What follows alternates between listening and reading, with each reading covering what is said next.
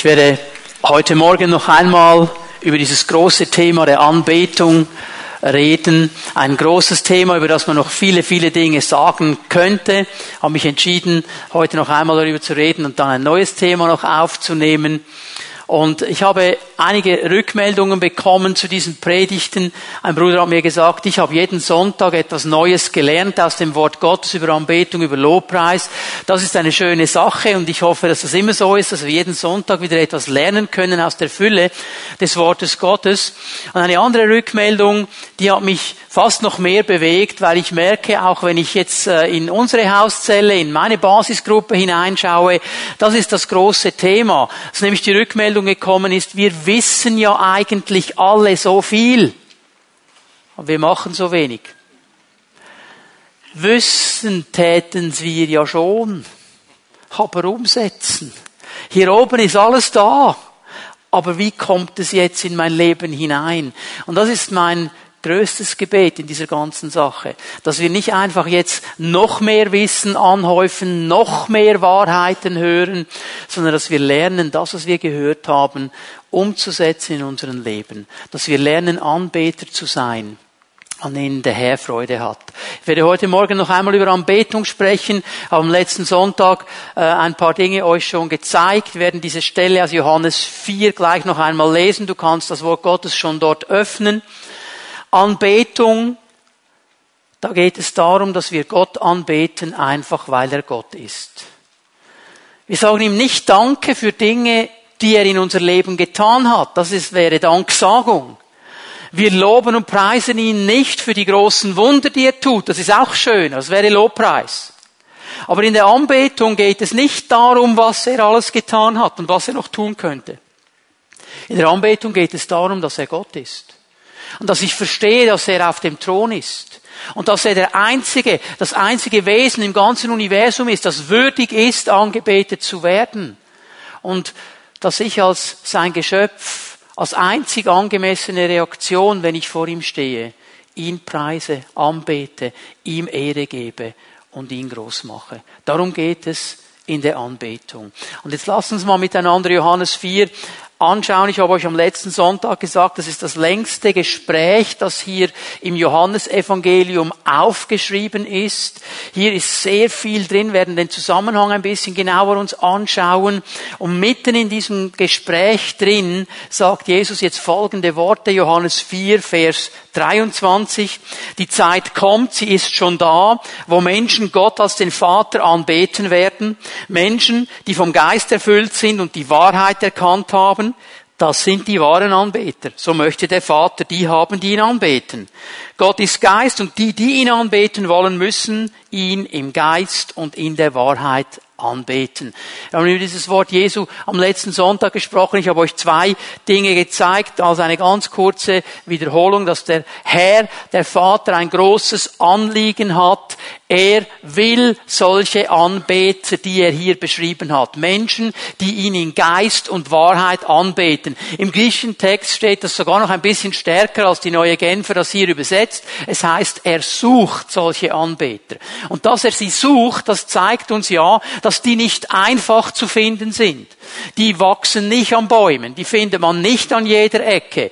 Das ist nicht eine Sache, die einfach so mitkommt in dem Moment, wo du irgendwie sagst, ja, Jesus finde ich eigentlich noch cool und ich folge ihm mal ein bisschen nach. Keine schlechte Sache. Es geht hier um mehr. Es geht hier wirklich um eine innere Haltung, die wir heute noch ein bisschen genauer sehen werden. Und dann haben wir darüber gesprochen, was Anbetung genau bedeutet. Und das war ja interessant. Ähm, für uns Schweizer ist es ja eine schwierige Sache, was Proskyneo genau bedeutet. Und bei uns in der Hauszelle haben wir da intensiv diskutiert. Nur zur Erinnerung, Proskyneo heißt jemandem Küsse zuwerfen. Psalm 2, küsst den Sohn. Also mit unserer Anbetung küssen wir Jesus, wir küssen den Vater. Das ist eine ganz intime Sache. Und dann habe ich euch gesagt, was hier drin eben auch noch vorkommt. Und darum werden wir jetzt einen Blick auf den Zusammenhang dieses ganzen Gespräches hier ein bisschen genauer werfen, ist, dass Jesus uns hier auch noch zeigt, was diese wahre Anbetung verhindert. Also er spricht nicht nur darüber, was es genau ist und was er sich wünscht, er zeigt auch auf, was dieser Anbetung entgegensteht. Und es ist ein bisschen zwischen den Zeilen, darum müssen wir das ganz genau auseinandernehmen, was er hier sagt, um das wirklich zu verstehen. So dieses Gespräch mit der Frau am Jakobsbrunnen nimmt eigentlich das ganze vierte Kapitel des Johannesevangeliums ein. Es beginnt in Vers 4 und geht bis Vers 30. Es ist ein ganz, ganz langes Gespräch. Und einige wichtige Punkte, die möchte ich euch hier zeigen, damit wir die Stoßrichtung verstehen, in die Jesus hier geht. Wir lesen das ja so ganz locker in diesem Johannesevangelium nicht. Jesus war da am Brunnen, es war Mittag, es war heiß, er hatte Durst, er war müde von der Wanderung, er war von Jerusalem unterwegs nach Galiläa. Und jetzt sitzt er da, die Jünger sind in die Stadt gegangen, wollten etwas zu essen kaufen. Und jetzt kommt diese Frau und Jesus fängt an, mit ihr zu reden. Das ist fast so wie bei uns, nicht im Mikrorestaurant oder im Coop-Restaurant, wo immer du hingehst, McDonalds, wo auch immer du deine Mittagspause machst. Und dann sagst du, entschuldigen Sie, äh, äh, können Sie mir noch schnell das Mineralwasser geben? Dankeschön. Das hat diese Sache nicht. Was wir aber verstehen müssen, ist, dass im Umfeld Jesu, in der Kultur der damaligen Zeit, kein Rabbi einfach mit einer Frau gesprochen hätte öffentlich. Das hätte kein Rabbi getan. Das hat man zur damaligen Zeit ganz einfach nicht gemacht. Das war unerhört so etwas. Dass ein Rabbi einfach irgendwo an diesem Brunnen diese Frau anspricht. Und wenn du den Text genau liest, dann merkst du, sie war verblüfft, dass er mit ihr spricht. Und die Jünger, als sie zurückgekommen sind und das gesehen haben, die waren genauso verblüfft, dass jetzt der mit dieser Frau spricht. Das war einfach unschicklich. Das hat man zur damaligen Zeit nicht gemacht. Kommt noch dazu, dass diese Frau aus Samaria kam, eine Samariterin war. Also mit denen hat man eh nicht geredet als frommer Jude. Da war ein Konflikt, da war ein Streit, den ich euch gleich ein bisschen näher noch erklären werde. Wichtig ist jetzt aber noch Folgendes zu verstehen. Das ist nicht das erste Gespräch, das im Johannesevangelium erklärt wird. Wir haben nämlich, wenn du ein Kapitel zurückgehst, Kapitel 3, ein weiteres Gespräch. Das ist das zweite Gespräch, das geführt wird, das Jesus persönlich mit jemandem führt.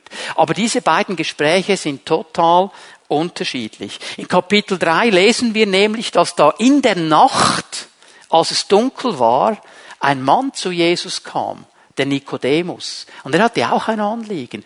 Und ist hier eines der Lieblingskontraste des Johannes, sei es im Evangelium, sei es in seinen Briefen, ist Licht und Dunkelheit. Licht und Dunkelheit. Ich möchte euch kurz zeigen, wie unterschiedlich diese beiden Gespräche waren. Eines findet in der Dunkelheit statt, das andere findet im Licht statt. Nikodemus, der gekommen ist und der ein Schriftgelehrter war, ein Theologe, der kannte das Wort Gottes, der wusste eigentlich alles, er kannte all diese Lehren, er hat sie gelehrt, er hat sie weitergegeben, er kannte das Wort Gottes und er kommt zu Jesus und er hat ein inneres Anliegen. Aber dieses innere Anliegen, das bringt er nicht zuerst auf den Tisch. Er bringt Jesus zuerst in Schmus, er sagt, ja, wir wissen, du bist ein großer Rabbi und du bist von Gott gesandt, nur ein Mann, der von Gott gesandt ist, kann all diese Dinge tun. Und Jesus, inspiriert vom Heiligen Geist, sieht sein Herz und sagt Nikodemus, wenn du nicht von neuem geboren wirst, kannst du das Reich Gottes nicht mal sehen. Nicht mal sehen. Er hat verstanden, das Anliegen von Nikodemus ist eigentlich, wie komme ich in das Reich Gottes rein? Wie komme ich unter die Herrschaft Gottes? Wie bin ich ganz nah bei ihm? Das beschäftigt ihn. Weil Nikodemus hat verstanden, bei all seiner Theologie, bei all seinem Wissen um die Schriften, bei all seinem Studium, bei allen theologischen Konzepten ist er nicht nahe bei Gott. Mich interessiert nicht, ob du Theologie studiert hast. Mich interessiert nicht, wie viele Bibelstellen du auswendig kannst. Mich interessiert nicht, wie viele theologische Konzepte du kennst. Das Wichtige ist, kennst du Jesus Christus? Hast du ihn als deinen Herrn aufgenommen? Und wenn du das nicht hast, dann wirst du nicht im Reich Gottes drin sein und dann wird deine innere Not auch nicht befriedigt werden. Und dann wird der Frieden und die Ruhe Gottes auch nicht da sein. Das war das Gespräch mit Nikodemus. Und er hat ihm ganz detailliert erklärt, wie das geht. Und interessanterweise sehen wir keine Reaktion von Nikodemus. Der geht einfach wieder. Wir sehen nicht, was geschieht, kommt keine Reaktion. Der geht einfach wieder in die Dunkelheit. Irgendwann ganz am Schluss, ich denke es Kapitel 19 oder 20 des Johannesevangeliums, taucht er nochmal schnell auf. Wenn es dann darum geht, Jesus zu beerdigen, ist er dabei. Also es ist so ein U-Boot Nachfolger. Der taucht ab und zu mal auf und dann taucht er wieder unter und dann sieht man ihn nicht und irgendwann taucht er wieder auf. Aber so gerade zu stehen für Jesus, das hat er dann nicht getan. Da war ihm doch sein Job im, im Sanhedrin, im, im großen Rat, wichtiger. Innerlich ist da vielleicht etwas geschehen, äußerlich ist gar nicht sichtbar. Und jetzt kommt dieses Gespräch in Johannes 4. Jesus überführt diese Frau prophetisch von ihrer Sünde. Er sagt ihr ins Gesicht, du lebst in Sünde. Du lebst in Unzucht. Du lebst moralisch verwerflich. Er sagt dir das ganz klar. Und diese Frau anerkennt ihn als Messias und holt sofort andere Menschen. Wisst ihr, ein Schweizer würde sagen, was hast du mir schon zu sagen, du hergelaufener Rabbi? Du hast gar nichts zu sagen, ich lebe so, wie ich will. Diese Frau hat eine ganz andere Reaktion als der Pharisäer als der Nikodemus, der theologisch alles wusste. Diese Frau lässt sich berühren von Jesus. Und interessanterweise ist ja, Jesus ist nur auf der Durchreise. Er war auf dem Weg nach Galiläa. Und die Route durch Samaria war wohl die kürzeste Route. Aber kein religiöser Jude würde diese Route nehmen. Der würde den weiten Umweg machen, weil da war ein Streit zwischen Samaria und Israel die waren einander überhaupt nicht grün. Ich werde euch schnell erklären, warum das so gekommen ist. Und wenn jemand sagt, ich bin religiös, wenn jemand sagt, ich bin ein Rabbi, ich will Gott nachfolgen, dann würde er alles tun, aber nicht die Route nehmen, die Jesus genommen hat. Wir wissen, Jesus, ich sag's mal mit diesen Worten, war der frommste der Frommen. Wenn es einen Rabbi gab, dann war er es. Und er geht diesen Weg. Warum war es so ein Problem? Was war der Konflikt zwischen diesen beiden Völkern? Es gab in der Geschichte Israels einen Moment, wo sich die zwölf Stämme geteilt haben. Die Nordstämme, die zehn Stämme, die sind weggegangen von Jerusalem, von Juda und haben in Samaria ihr neues Hauptquartier aufgebaut. Sie haben einen Tempel gebaut, sie haben da geopfert. Sie haben sich vom Haus Davids getrennt. Sie haben dann auch klar gesagt, Jerusalem ist nicht mehr unser Pilgerort. Wir gehen nicht nach Jerusalem. Das ist die Stadt Davids. Sie hat ein Problem mit dem Haus David. Da gehen wir nicht hin. Wir machen das alles in Samaria. Wir brauchen Jerusalem überhaupt gar nicht mehr. Sie hatten auch den größten Teil der Schriften des Alten Testamentes verworfen. Sie haben die Geschichtsbücher, also 1. und 2. Samuel, 1. und 2. Chronika nicht akzeptiert. Da ging es zu sehr um das Haus David. Sie haben die Propheten, die vier großen und die zwölf kleinen, nicht akzeptiert. Da ging es zu sehr um das Haus Davids. Sie haben auch die prophetische oder die äh, poetische Literatur, also die Psalmen, die Sprüche, das ist ja alles Haus David. Ich meine, David hat den größten Teil der Psalmen geschrieben.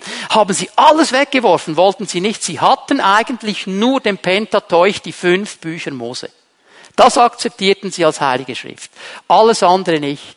Und diese zehn Stämme Samaria wurde genauso wie die anderen beiden Stämme auch ins Exil verschleppt. Das heißt, ein babylonischer König gekommen, hat zuerst die zehn Stämme ins Exil genommen und dann irgendwann noch Jerusalem eingenommen. Und jetzt sind sie alle im Exil. Ganz Israel, alle zwölf Stämme.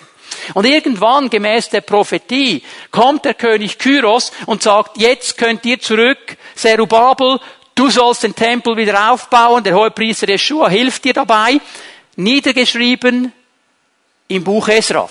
Jetzt schau mal, was da geschieht.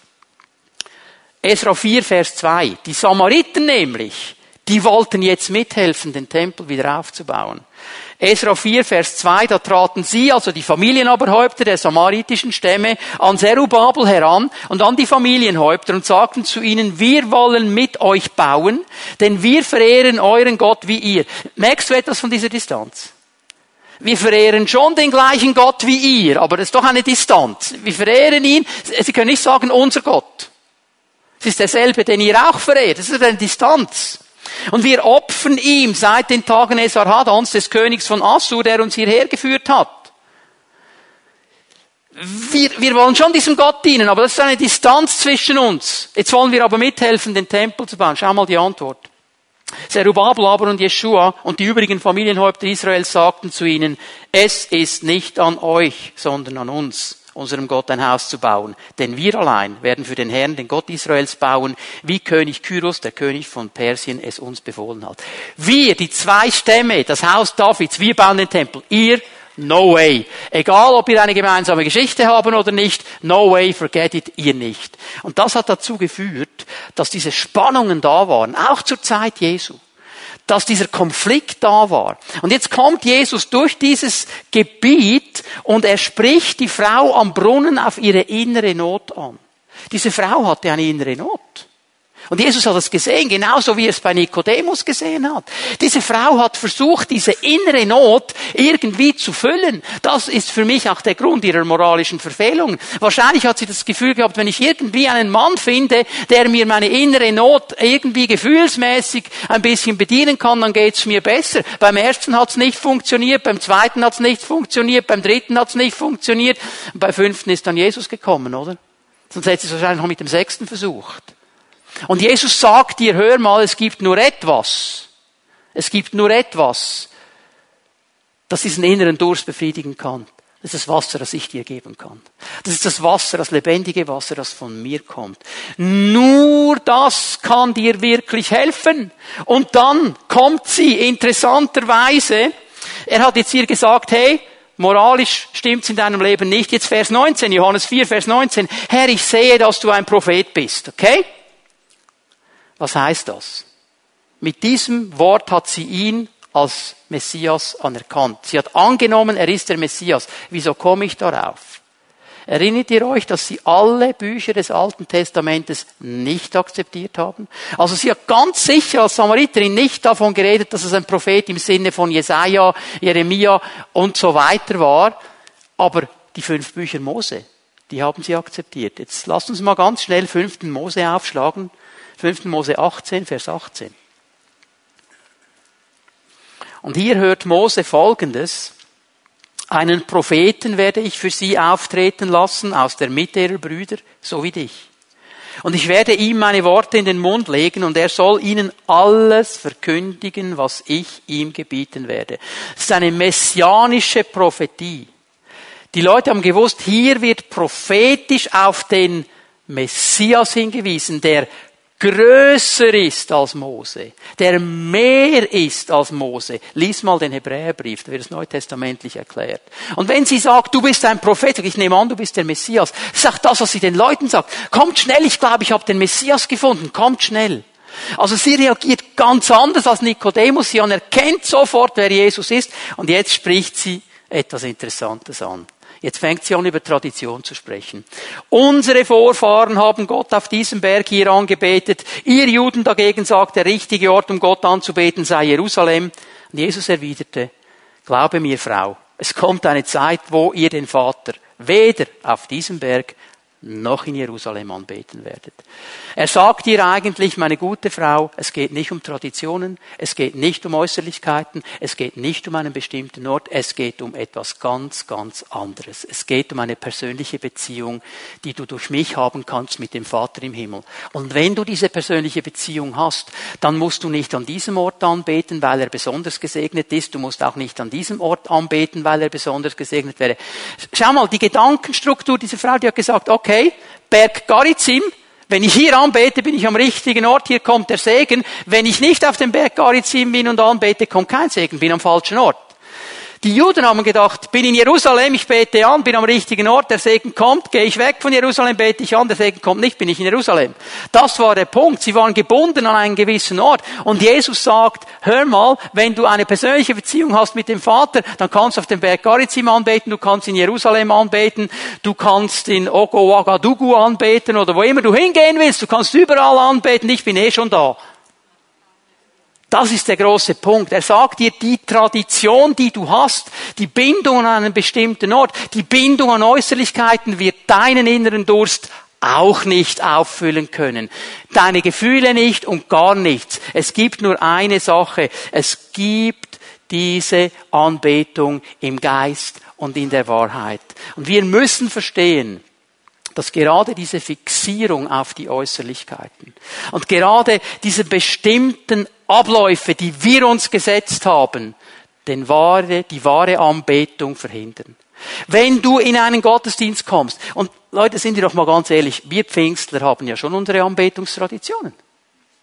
Es gibt ja schon gewisse Dinge, von denen wir denken, so muss das sein. Und wehe, es ist dann nicht so. Dann kommst du nämlich in den Gottesdienst und es ist nicht so und du kannst dich gar nicht konzentrieren auf die Anbetung, weil es fehlt dir etwas. Weil du bist ja innerlich davon überzeugt, dass es das braucht, um richtig anzubeten. So eine Zeit lang, vor, vor etwa 15 Jahren, 20 Jahren, da kamen da diese, ich weiß gar nicht, wie man die nennt, ich bin nicht ein Musiker, da die, diese Röhr, Rohre, die du dann äh, drehen konntest und hat das getönt wie Wasser plätschert. Weiß nicht, wie das Teil heißt. Wasserplätscherhorn oder was auch immer du das nennen willst. Okay? Aber es gab eine Zeit, wenn du das nicht in der Anbetung mindestens 45 Mal gedreht hast, war sie nicht gesalbt. Die Leute waren fixierter auf das komische Teil als auf die Anbetung. Und es gibt, ah, an diesen Ort musst du hingehen, da ist diese Anbetung. Was hast du das Gefühl, dass Jesus nur da wohnt? Jesus ist überall, wo wir zusammenkommen in seinem Namen. Es ist unsere Herzenshaltung, die den Unterschied macht, nicht der bestimmte Ort. Und dann gehst du in einen Gottesdienst und da ist eine starke Anbetung und es fällt dir auf, dass der Lobpreisleiter irgendwie so macht und du kommst zurück in die Gemeinde. Und hast das Gefühl, jetzt kommt die Salbung durch das Hast du das Gefühl, du kannst Gott irgendwie so zur Salbung bringen oder was ist los? Wir Pfingstler, lass die Hände unten, musst mir gar nicht sagen, was dein Punkt ist. Wir Pfingstler sind auch fixiert auf gewisse Dinge. Und wir müssen lernen, frei zu werden von diesen Dingen, weil es nicht um diese Dinge geht. Weil Jesus hier ganz klar ist. Und Schau mal die Geschichte des Volkes Israel, das hat mich tief bewegt diese Woche.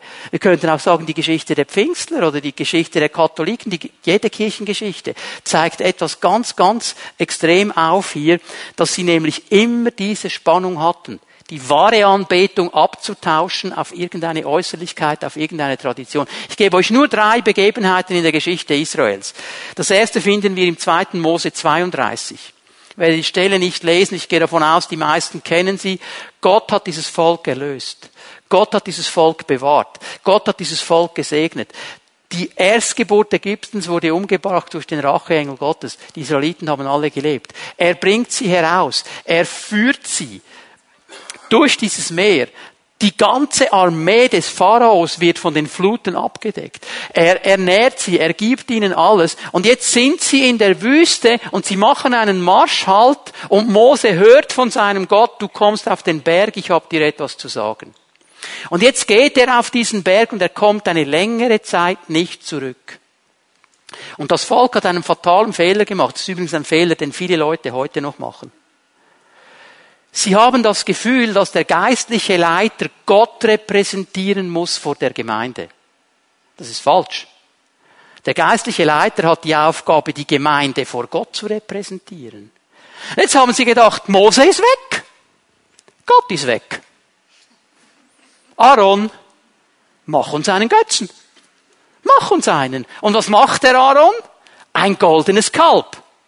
Also Leute, nicht ein goldenes Meerschweinchen, nicht einen goldenen Schmetterling, ein goldenes Kalb. Warum ist das so wichtig? Weil das Kalb in der ganzen Region, wo sie waren, bekannt war als ein Bild für Gott. Für irgendeinen Gott. Weil es ein Bild war für Fruchtbarkeit und für Kraft.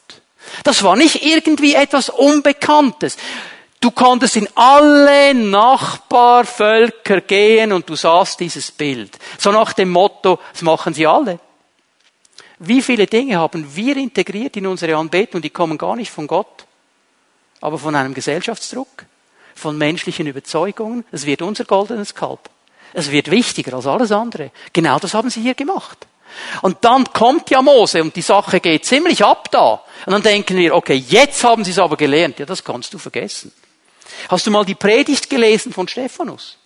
Die erhält, Apostelgeschichte 7. Auch hier, ich gebe euch einfach die Stelle Apostelgeschichte 7 ab Vers 42. Ich kann nicht alle Stellen lesen. Er sagt, und er zitiert den Propheten Amos, er sagt, während der 40 Jahren der Wüstenwanderung habt ihr mindestens zwei Götzen mitgenommen. Die waren immer da. Die hatten ihr eigenes Zelt und die wurden angebetet. Mitten in diesem Volk, das Gott gehört. Einer davon ist Molech. Molech war der kananäisch-phönizische Gott der Sonne und des Himmels. Diesem Molech, der ist übrigens heute noch aktiv im Westen, dem wurden kleine Babys geopfert. Wie viele Babys werden heute dem Molech geopfert nach dem Motto, mein Bauch gehört mir? Das ist Götzendienst, Leute, das ist Götzendienst. Der war da, der wurde angebetet, mitten unter dem Volk Gottes, mitten unter dem Volk Gottes. Und der war bekannt, geh in die Nachbarvölker, du hast Molech gesehen, der war da. Das war nichts Neues, das war nichts Neues Erfundenes. Sie haben einfach geschaut, wie machen es unsere Nachbarn, wie macht es die Gesellschaft und sie importieren es in ihren Gottesdienst. Dann haben sie noch einen zweiten dabei gehabt, Raphan. Raphan war der Sonnengott Ägyptens. Wie viele Jahre waren sie in Ägypten? 400. Da wurde etwas geprägt. Die haben nicht irgendwo einen Gott von weiß ich wo importiert. Ich kann mir das so vorstellen, dass der eine gesagt hat, okay, das mit dem Jahwe, der uns da freigesetzt hat, das ist noch ganz cool, der macht das gar nicht schlecht, aber so zur Sicherheit, zur Sicherheit nehme ich noch einen kleinen Raffan mit. Den haben wir in Ägypten die ganze Zeit gehabt und wenn es dann mit dem Jahwe nicht funktioniert, habe ich noch den Raffan. Und jetzt ist dieses Volk unterwegs, soll ein heiliges Volk Gottes sein, soll ihn anbeten, hat ihm auch ein Heiligtum in der Wüste gebaut und diese beiden Götzen sind dabei werden angebetet. Eine Sache, die in der ganzen Nachbarschaft, in all den Nationen rundherum ganz normal war. Und dann noch eine Sache. Kannst mal zweiten Könige 18 aufschlagen. Zweiten Könige 18.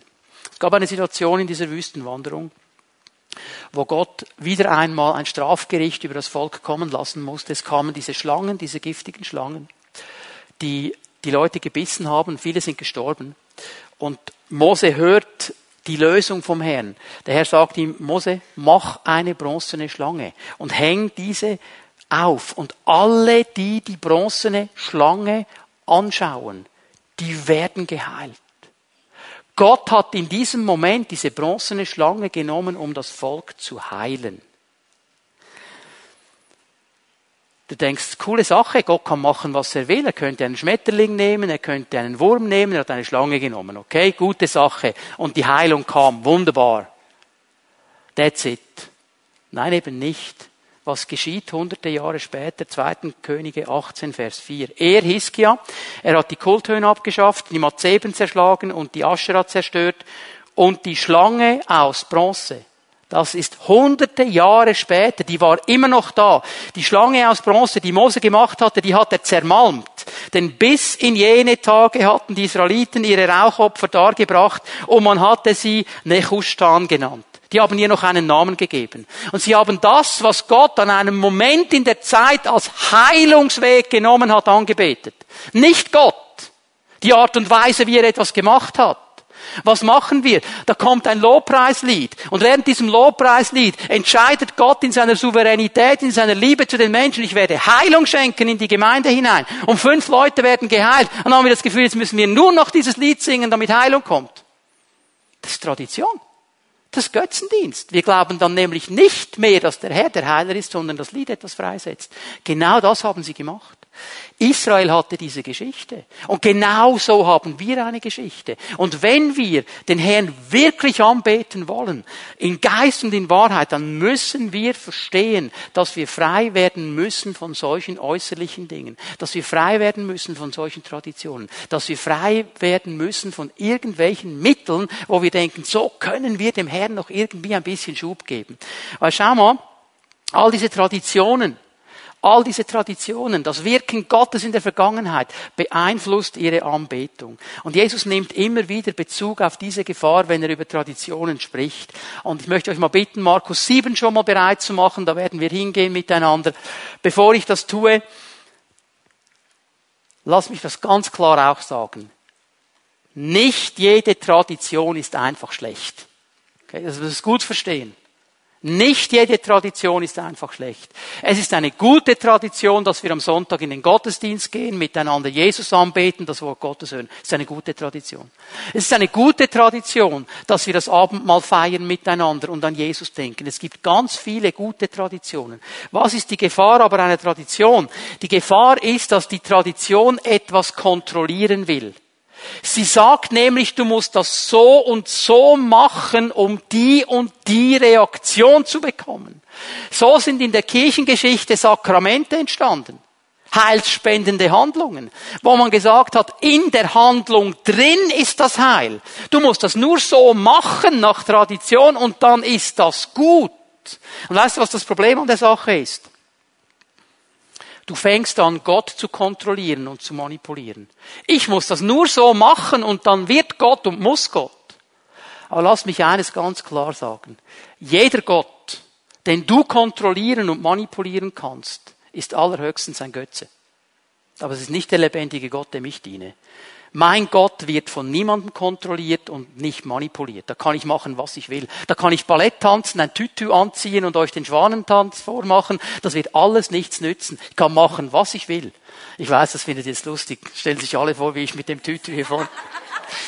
Man darf auch lachen im Gottesdienst. Ich kann machen, was ich will. Ich kann Gott nicht manipulieren. Ich kann ihn nicht kontrollieren. Er ist der Chef, nicht ich.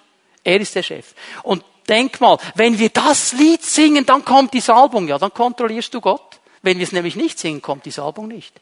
Wenn ich hier an diesen Ort gehe, wo die Salbung ist, dann wird etwas geschehen. Am anderen Ort nicht. Das heißt, Gott ist nicht da. Doch er ist da, weil er überall ist.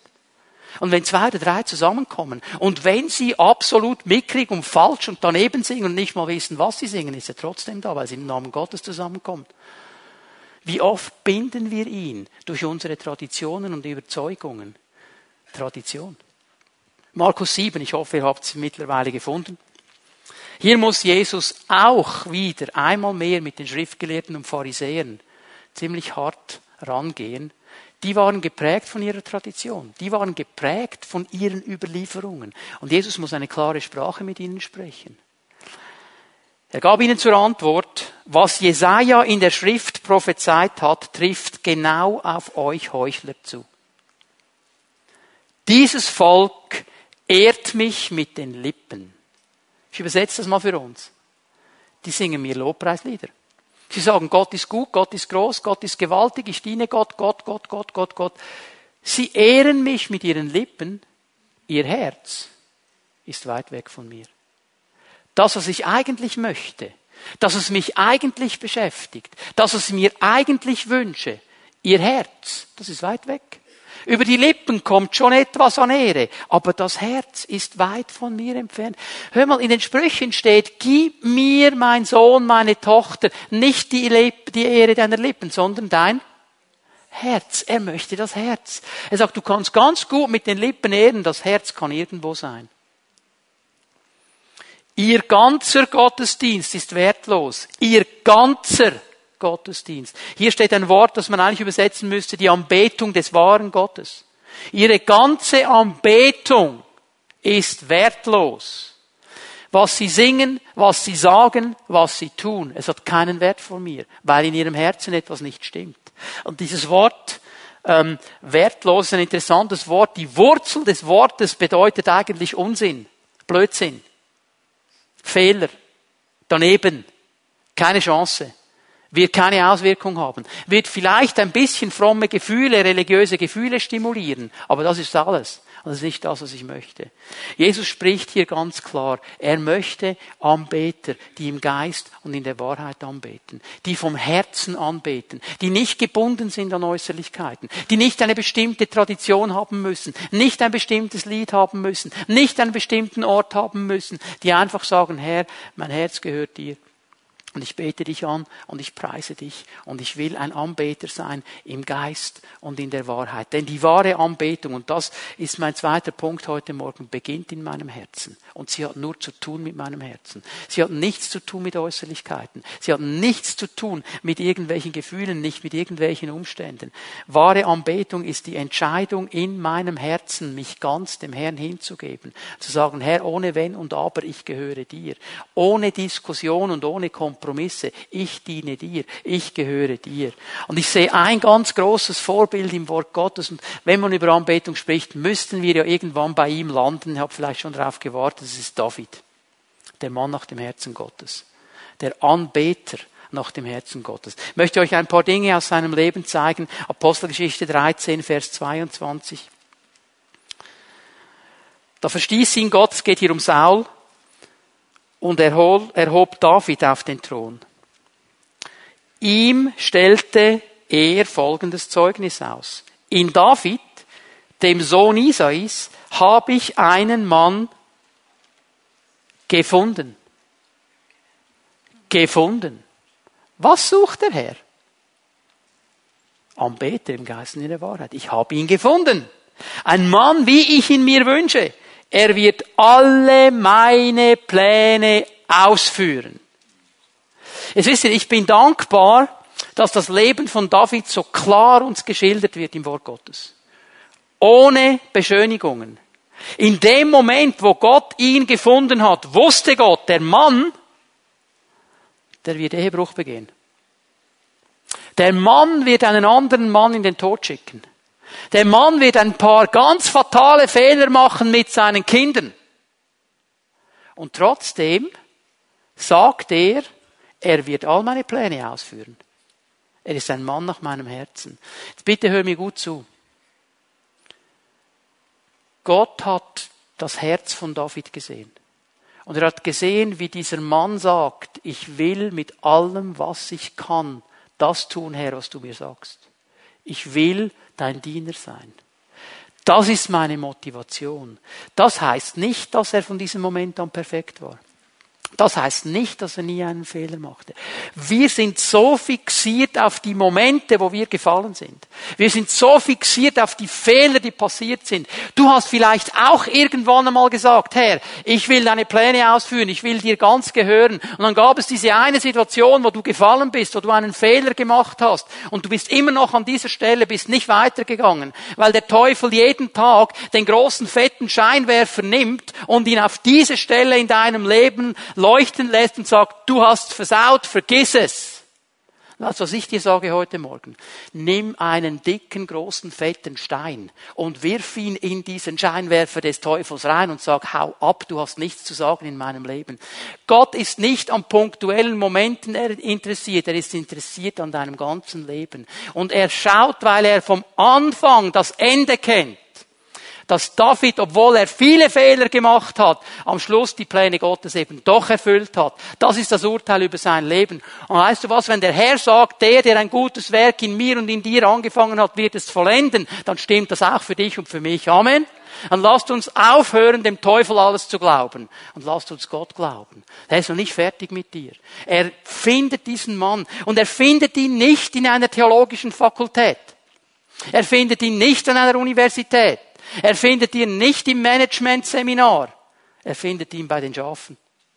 Hinter den Schafen. Der hat wahrscheinlich nach Schaf gestunken. Ziemlich sicher sogar. Der hat so sehr nach Schaf gestunken, dass sein Vater, als der Prophet ankam und sagte, einen deiner Söhne will ich zum nächsten Königsabend, hat er den nicht mal gerufen. Aber sicher nicht den Schafhirten, der stinkt nach Schaf. Den sicher nicht. Es war genau den. Gott hat ihn sich ausgesucht. Er hat ihn sich ausgesucht. Und weißt du, was das Geheimnis ist von David? David war zuerst Anbeter und dann König. Wir drehen es gerne. Ja, Herr, wenn ich König werde, dann bete ich dich schon an. Wird nicht sein, nein. Er war zuerst ein Anbeter. Dann, und weil er ein Anbeter war, wusste Gott. Weil er die Schafe seines Vaters als Hirte beschützt hat, für sie geschaut hat, alles gemacht hat, dem Bären nach ist, dem Wolf nach ist, egal was kam, er hat alles getan. Er wusste, dem Mann kann ich vertrauen, dem kann ich meine Herde geben. Dem kann ich meine Herde geben. Das ist ein Anbeter. Ich möchte dir eines sagen, wenn du das Gefühl hast, wenn der Sturm kommt und wenn es um dich herum tobt, dass du dann noch das geistliche Fundament deines Lebens bauen kannst, vergiss es, das wird nicht funktionieren. Du musst das Fundament bauen, bevor der Sturm kommt. David war ein Anbeter, bevor er König war. Das müssen wir verstehen. Er war ein Mann der Wahrheit und des Wortes. Ich gebe euch hier die Stelle Psalm 19 ab Vers 8. Kannst du in Ruhe du zu Hause lesen bis Vers 12. Psalm 19, David hat ihn geschrieben, war ein Anbetungspsalm, hat so angefangen, die ganze Schöpfung betet dich an, Himmel, Mond, Sterne, alles betet dich an, Anbetung, Anbetung, Anbetung. Und im Mittelteil drin zeigt er das Herz aller Anbetung, das Wort Gottes, das was Gott gesagt hat. Er war ein Mann des Wortes. Er war ein Mann, der Gott beim Wort genommen hat. Und er war auch ein Mann, der wusste, dass er absolut abhängig war vom Heiligen Geist. 1. Samuel 16, Vers 13. Samuel nahm das Ölhorn, salbte ihn inmitten seiner Brüder, und der Geist des Herrn durchdrang David und lag auf ihm von jenem Tag an. Das war im Alten Testament ein absoluter Sonderfall. Dass der Heilige Geist auf jemandem blieb. Es war ein Sonderfall. König, Priester, Prophet, es waren die einzigen drei, die den Heiligen Geist hatten. Von wenigen wird gesagt, er lag auf ihm von jenem Tag an. David wusste das. Jetzt ganz schnell, wir Pfingstler. Wir hätten die absolut besseren Voraussetzungen als David, weil wir im neuen Bund leben weil der Geist ausgegossen ist auf alles Fleisch, weil Jesus uns gesagt hat, ich schicke euch den Heiligen Geist und er wird in euch bleiben, er wird kommen und bleiben in Ewigkeit. Und trotzdem glauben wir es nicht. Trotzdem glauben wir es nicht. Trotzdem, wenn irgendwas geschieht in meinem Leben, ich habe was Schlechtes gesagt, ich habe was Schlechtes gedacht, ich habe gesündigt, ich habe irgendwas gemacht, jetzt ist der Heilige Geist weg. Und jetzt muss ich mindestens drei Wochen irgendwelche Bußübungen machen, dass der irgendwie wenigstens ein bisschen zurückkommt. Du, so schnell geht das nicht. David hat das gewusst, ist besser gewusst als viele Pfingstler heute. Der rennt doch nicht davon. Er bleibt in uns. Er wohnt in uns. Wir müssen die Beziehung zu ihm entwickeln. Und wenn du die Beziehung zu ihm entwickelst, dann wirst du viele Fehler, die du jetzt machst, nicht mehr tun. Warum? Weil er zu dir spricht und sagt, mach's nicht. Nein, nicht dadurch. Geh so, mach das, geh so. Aber dann musst du die Beziehung zu ihm entwickeln. Und wenn du das Gefühl hast, viele Pfingster leben so, die haben das Gefühl, der Heilige Geist, der ist da vorne in einer Box. Und wenn ich in den Gottesdienst komme, mache ich auf und dann hat er anderthalb Stunden Freiflug. Und so zehn Minuten bevor der Gottesdienst fertig ist, muss ich ihn dann wieder einfangen, dass ich ihn habe und dann wieder rein. Bis nächsten Sonntag bleibst du da drin. Sie haben nicht verstanden, dass der Heilige Geist immer da ist und immer wirken will und immer führen will und immer helfen will und immer mein Ratgeber ist und immer mein Anwalt ist und immer mein Freund ist und immer da ist. Ich muss lernen, mit ihm zu gehen. David hat das verstanden. Hast du gewusst, dass er ein Pfingstgebet gesprochen hat? Ein Pfingstgebet, das ist so pfingstlich, das ist uns fast schon zu pfingstlich als Pfingstler. Psalm 51. Ab Vers 12. Erschaffe in mir ein reines Herz, o oh Gott, und gib mir einen neuen, gefestigten Geist. Schick, mir nicht, schick mich nicht weg aus deiner Nähe und nimm deinen Heiligen Geist nicht von mir. Lass mich wieder Freude erleben, wenn du mich rettest. Hilf mir, indem du mich bereit machst, dir gerne zu gehorchen. Der wichtige Teil ist Vers 13.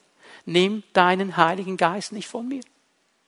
Also, äh, verstehst du, was er hier sagt? Er hat nicht gesagt, er ist weg. David wusste, es ist ein Buspsalm.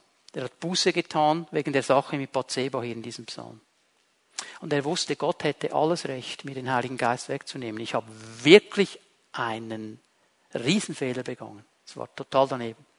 Aber was er hier eigentlich sagt, ist, Herr, du kannst mir alles wegnehmen. Alles.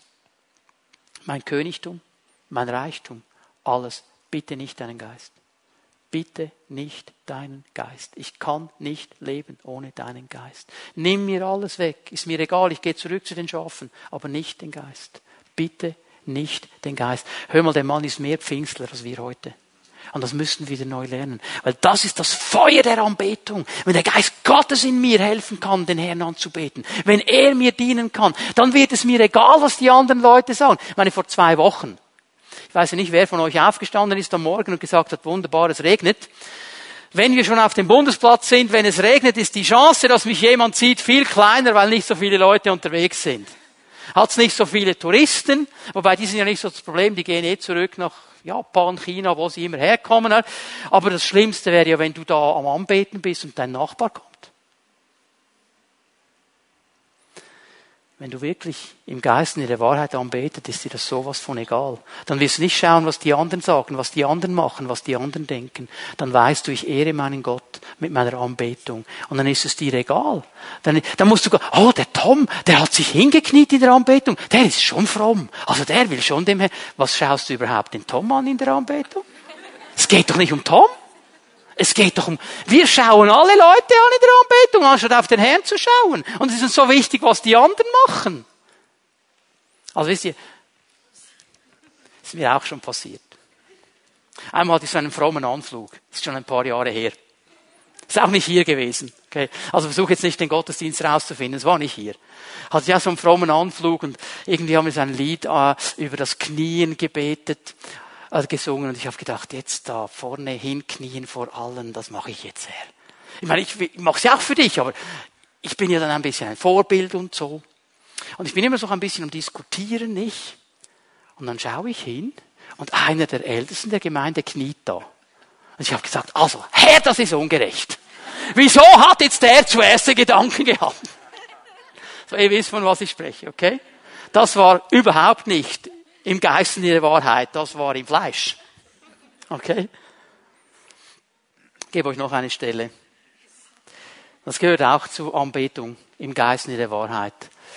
David war ein Mann, der wusste, dass er einen bestimmten Auftrag von Gott hatte. Apostelgeschichte 13, Vers 36. Wie war es denn bei David, von dem diese Aussage stammt? Nachdem er den Menschen seiner Zeit so gedient hatte, wie Gott es wollte, starb er. Er hat seiner Generation im Griechischen so gedient, wie Gott wollte, und dann starb er. Der Mann hatte eine Vision. Er wusste genau, was sein Auftrag ist. Und weißt du, jedes Mal, wenn wir eine Vision haben, dann wissen wir, was wir tun sollen. Wir wissen aber auch, was wir nicht tun sollen. Das gehört auch zur Vision. Es ist wie beim Heiraten. Ich sage das immer, wenn ich eine Trauung habe. Wir reden ja immer darüber, der Mann sagt Ja zu dieser Frau. Oder die Frau sagt Ja zu diesem Mann. Sag, ja, das stimmt. Aber ich sage ihnen dann noch etwas und ich sage Jawohl. Und gleichzeitig sagt der Mann Nein zu allen anderen Frauen auf der Welt. Und die Frau sagt Nein zu allen anderen Männern auf der Welt. Ist eine ganz klare Sache. David hat das verstanden. Der passt überhaupt nicht in unsere Gesellschaft. Wir sind heute eine Multitasking-Gesellschaft. Jeder muss alles können und jeder muss alles bedienen. Und wenn du dann noch ein geistlicher Leiter bist, sowieso. Also, sorry Übersetzer, jetzt kommt etwas, das wird schwierig zum Übersetzen. Ich sage schon mal als Vorwarnung. Für die Deutschen kein Problem. Ihr wisst, wisst ihr, wie Pastoren beschrieben werden? Die eierlegende Wollmilchsau. Die eierlegende Wollmilchsau. Also der kann Eier legen, der kann Wolle geben, der kann Milch geben und wenn er alt wird, können wir ihn schlachten und essen. Der kann alles. Funktioniert nie. David hat gewusst, dass er das nicht ist. Er hat gewusst, ich habe einen Auftrag und den habe ich zu erfüllen. Und genau diesen Auftrag hat er erfüllt. Du betest Gott nicht an, wenn du überall herumrennst wie ein kopfloses Huhn, an tausend Sachen beteiligt bist, nichts richtig machst und irgendwann ein Burnout hast. Da wirst du Gott nicht ehren. Aber wenn du weißt, das ist mein Auftrag und da bleibe ich und das tue ich. Und wenn es fertig ist, dann darf ich zum Herrn. David hat gewollt, wenn es fertig ist, ein Stock höher und dann darf ich ihn mit den Engeln zusammen anbeten. Wir haben ein Ziel auf dieser Erde. Ein Ziel. Gott hat jedem von uns einen Auftrag gegeben. Und den sollen wir erfüllen. Und wenn wir ihn erfüllt haben, dann gehen wir zu ihm. Gibt keine AHV, gibt keinen Ruhestand, gibt es im Reich Gottes nicht, dann gehen wir zu ihm. Wir haben einen Auftrag. David hat es verstanden. Das ist Anbetung im Geist und in der Wahrheit. Und stell dir mal vor, wenn der Herr unsere Herzen berühren darf wenn der Herr unsere Herzen füllen darf mit seinem Geist, wenn dieses Feuer der Anbetung, der wahren Anbetung im Geist und in der Wahrheit in unsere Leben kommen kann und wir gehen in unsere Nachbarschaft, wir gehen in unsere Stadt mit diesem Bewusstsein, das ist mein Auftrag, das ist mein Ziel, das mache ich und du machst das und du machst das und du machst das und in allem beten wir den Herrn an, im Geist und in der Wahrheit, in einer Offenheit, dass Menschen spüren, es geht um den lebendigen Gott. Kannst du dir vorstellen, was geschieht in unserer Stadt? Kannst du dir vorstellen, was geschieht in unserer Gesellschaft? Es gibt Leute, die nennen das Erweckung. Ich glaube, genau das würde geschehen. Und darum müssen wir unsere Herzen immer wieder vor ihm prüfen und uns fragen, Herr, bin ich interessiert an Traditionen? Bin ich interessiert an Äußerlichkeiten? Oder bin ich einfach daran interessiert, dich im Geist und in der Wahrheit anzubeten? Können wir aufstehen miteinander? Ich möchte bitten, dass die Lobpreise noch einmal nach vorne kommen. Lass uns einen Moment uns ausrichten auf den Herrn. Und ich möchte dich bitten, für einen Moment mal darüber nachzudenken, in dein Herz hineinzuschauen, dich zu fragen, wie sieht das aus bei mir? Mit dieser Anbetung im Geist und in der Wahrheit. Was prägt mich wirklich? Sind es Äußerlichkeiten, sind es Traditionen, sind es irgendwelche Gedankenfestungen, Überzeugungen? Oder ist es einfach dieses Anliegen, ihn anzubeten, im Geist und in der Wahrheit? Solche Menschen sucht der Vater. Solche Menschen sucht er. Und ich möchte dich einladen, heute Morgen dem Herrn eine Antwort zu geben. Was immer der Geist Gottes dir in dein Herz gelegt hat heute Morgen, wo er dich zieht, wo er dich überführt hat, wo er dich ermutigt hat, weiterzugehen, also gib dem Herrn eine Antwort. Wir sind hier. Wir stehen dir zur Verfügung. Und wir bitten dich, dass du uns deinen Geist ganz neu schenkst heute Morgen und uns ganz neu erfüllst und ausrüstest mit der Kraft deines Heiligen Geistes. Und Geist Gottes, ich bitte dich jetzt in diesem Moment, dass du kommst und dass du jede einzelne Person erfüllst. Herr, du siehst die Entscheidung, die jeder Einzelne in seinem Herzen getroffen hat. Und ich bitte dich, dass du genau da hineingehst, Geist Gottes, mit Kraft, mit Ermutigung, mit Führung, dass du uns bei der Hand nimmst und wir lernen, dass diese Entscheidung eine Entscheidung fürs Leben sein wird, dass es ein Lebensstil wird und dass wir lernen, dich anzubeten im Geist und in der Wahrheit, dich ehren und groß machen, unabhängig von dem, was andere sagen, unabhängig von Traditionen, unabhängig von Äußerlichkeiten, als eine Entscheidung unseres Herzens. Wir wollen dich ehren, Vater. Wir wollen dich anbeten und wir danken dir, dass du uns durch deinen guten Heiligen Geist dabei hilfst. In Jesu Namen. Amen.